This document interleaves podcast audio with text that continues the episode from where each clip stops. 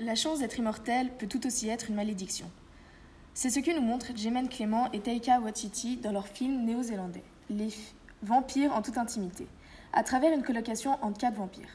Ce film est une sorte de faux documentaire filmé à l'aide d'une caméra subjective, exprimant avec ironie le décalage dans la ville de Wellington entre les vampires, les humains et même les loups-garous. La dérision est à son comble, surtout quand il s'agit de la mort et de déguster ce délicieux nectar humain les quatre vampires se retrouvent face à l'éternité et à la vieillesse brutale de leurs proches.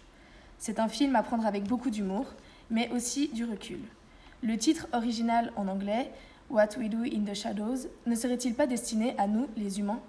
Nous qui créons ces histoires de créatures fantastiques tard dans la nuit à travers nos pensées lugubres.